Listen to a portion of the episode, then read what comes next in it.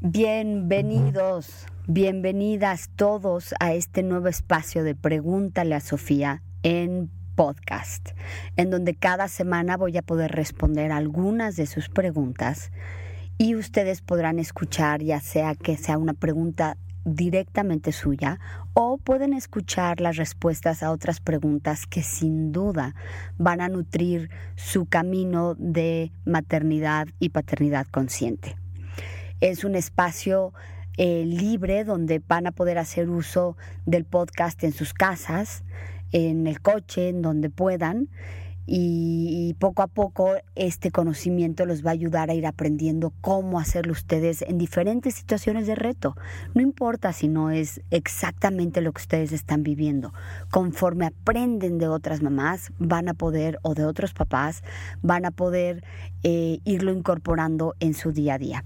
Así es que vamos a empezar el día de hoy con la pregunta de Carito, que me escribe, hola Sofía, me da mucho gusto saludarte y quiero pedirte un súper consejo. Tengo que regresar a trabajar, soy asistente educativo y empiezo en dos semanas. Es una guardería donde se me permite llevar a mi hija. El problema es que hace algún tiempo al llevarla a educación inicial, cuando tenía un año y medio, me cambió muchísimo. Desde que empezó a ser peleonera, le pegaba a otros niños, hacía más berrinches y hasta empezó a desconfiar de sus tíos o abuelitos, de cualquiera. Así que decidí ya no llevarla y, ha cambiado mucho con la ayuda de tu curso Sé la mejor versión de ti para tus hijos y de todos tus consejos. Y hemos hecho un gran trabajo mi esposo y yo con esas herramientas en casa. Ahora que, entre, que entro a trabajar, ¿cómo sugieres que empiece a decirle que irá a una escuela y que su experiencia sea más llevadera? No quisiera volver con lo que me pasó la vez pasada mi niña tiene ahora dos años. Muchísimas gracias y saludos desde Monterrey. Querida Caro, gracias por tu pregunta y quiero empezar, como siempre en maternidad y paternidad consciente, los temas con nuestros hijos tienen dos partes. Una, y que es la más importante poder identificar, es la nuestra por qué ponemos las etiquetas que ponemos y por qué nos sentimos como nos sentimos y por qué hacemos o queremos hacer ciertas cosas. Quiero empezar como a, desmenuzar tu correo, empezando por donde me dices que empezó a desconfiar de sus abuelitos y de cualquier persona. Em, esto finalmente es un juicio tuyo. ¿No? Tú estás pensando que la manera en la que tu hija está actuando tiene que ver con que está desconfiando de ellos. Y es muy importante que tengamos conciencia sobre las palabras que usamos, porque si tú le pones este adjetivo de desconfiar de sus abuelitos, automáticamente se crea una energía que te contrae. Y si los abuelitos creen que su nieta o sus tíos creen que su sobrina está desconfiando de ellos, se crea una energía que nos contrae y realmente no sabemos si está desconfiando de ellos. ¿Está teniendo miedo de dejarte o de separarse de ti? Probablemente, pero no necesariamente tiene que ser que esté desconfiando de los demás. Una vez aclarado em, este punto, quiero empezar con crear conciencia en en que en México y muchos países latinos y otros países del mundo seguimos mandando a nuestros hijos a guarderías o iniciando eh, kinders y cuidados externos muy chiquitos, la mayoría de las veces por necesidad. Este es un gran trabajo que tenemos que hacer como pueblo, como comunidad, como mamás, como papás, como empresarios y así pedirle al gobierno un cambio. Va a ser algo a largo plazo, pero quiero empezar a sembrar esta semilla de que la respuesta en la evolución de un país no está en que las mamás y los papás hagan a trabajar el día entero para poder traer el dinero para darle una vida digna a sus hijos. Realmente la evolución está país, de un país está en cuanto a la conciencia que logramos tener como comunidad, como gobiernos, como empresas, de la gran importancia que tiene el rol de la mamá y también del papá en el desarrollo de sus hijos, sobre todo, por lo mínimo, el primer año de vida y desde luego los primeros años, 6, 7 años en que se forma su subconsciente. Eso es algo que ahora no podemos hacer mucho al respecto, pero sí podemos empezar a sembrar esa conciencia. Nuestro gobierno necesita cambiar para apoyar un desarrollo con un apego sano con nuestros pequeños. Ahora bien, lo que sucede es también que cuando llevamos a nuestros hijos a la guardería o al kinder no existe un proceso de adaptamiento consciente no existe un espacio donde podamos llevar a nuestros niños que conozcan el lugar, que nos vean platicar con las maestras, que vayan viendo esas caritas conocidas, quizá que empiecen a jugar con un, con un niño, llevarlos así durante algunos días y que ese espacio nuevo, para ellos totalmente desconocido, empieza a ser un espacio un tanto familiar. Recordemos que los niños no tienen la corteza prefrontal desarrollada aún y no tienen esas funciones que nos da como el prever lo que va a suceder y el poder racionalizar y el poder entender las consecuencias de las cosas.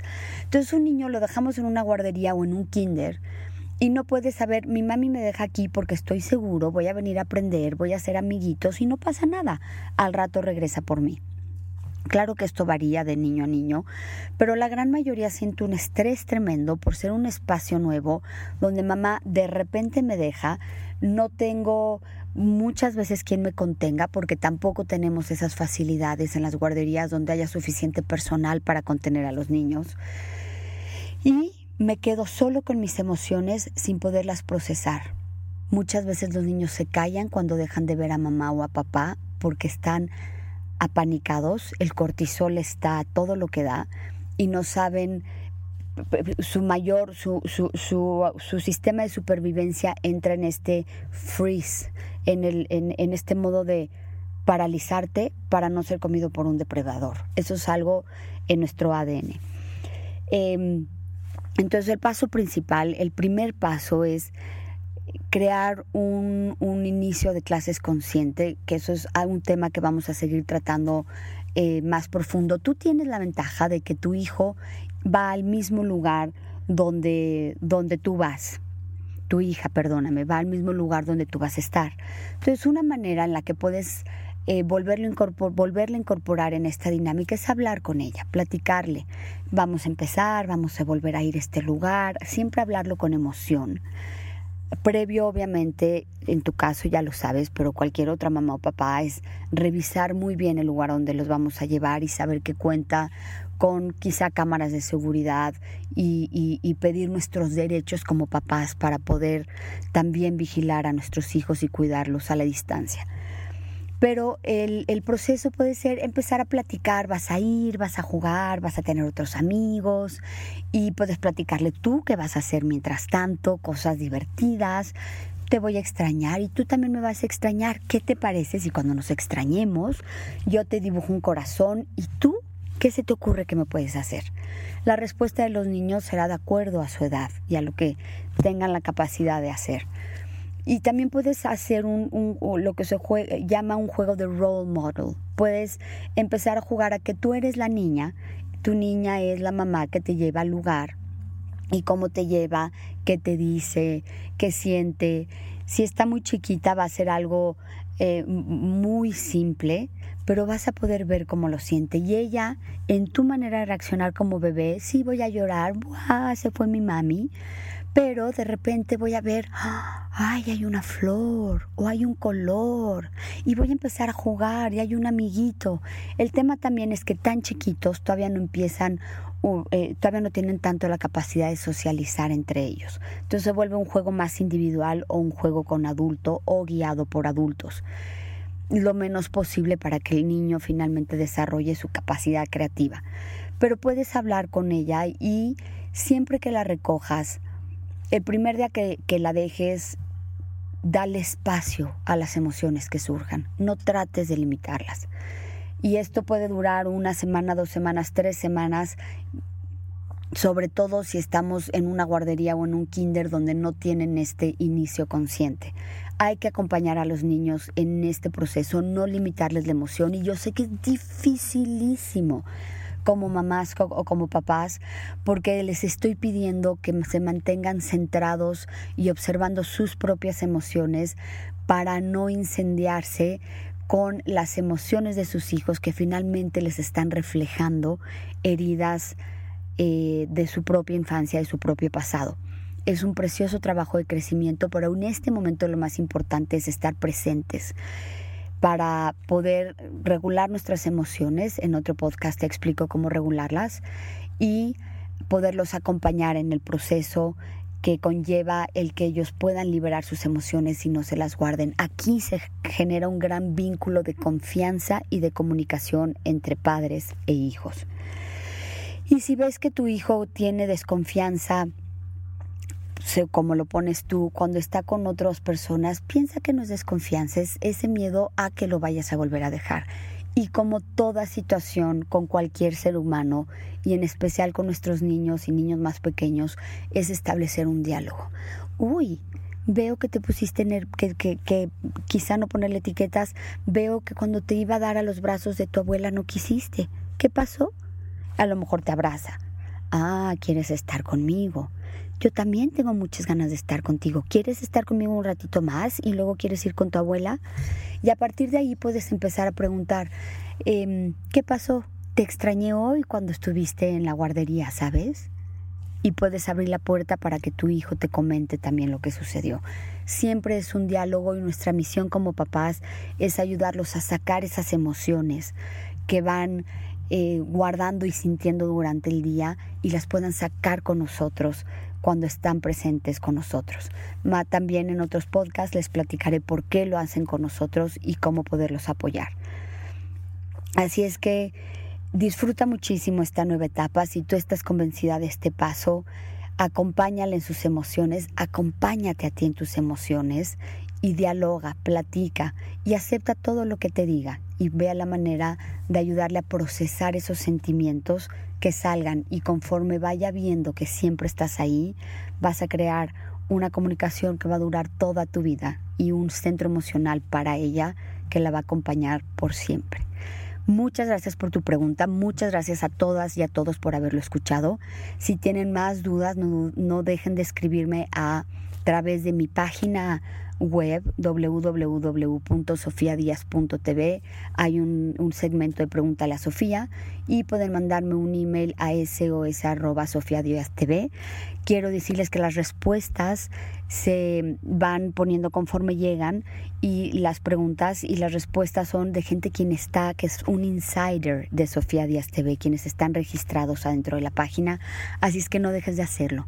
Y si te gustó esta, este podcast, por favor compártelo por todos lados para que miles y millones de mamás y papás sepan cómo guiar a sus hijos en este proceso tan importante en su vida, en estos años trascendentales en su vida. Les mando un beso enorme, gracias por escucharme, gracias por estar aquí, por su confianza. Creen un día precioso. No regañes ni castigues, enseña. Sé la guía respetuosa que tus hijos necesitan y transforma así su mundo. Un beso.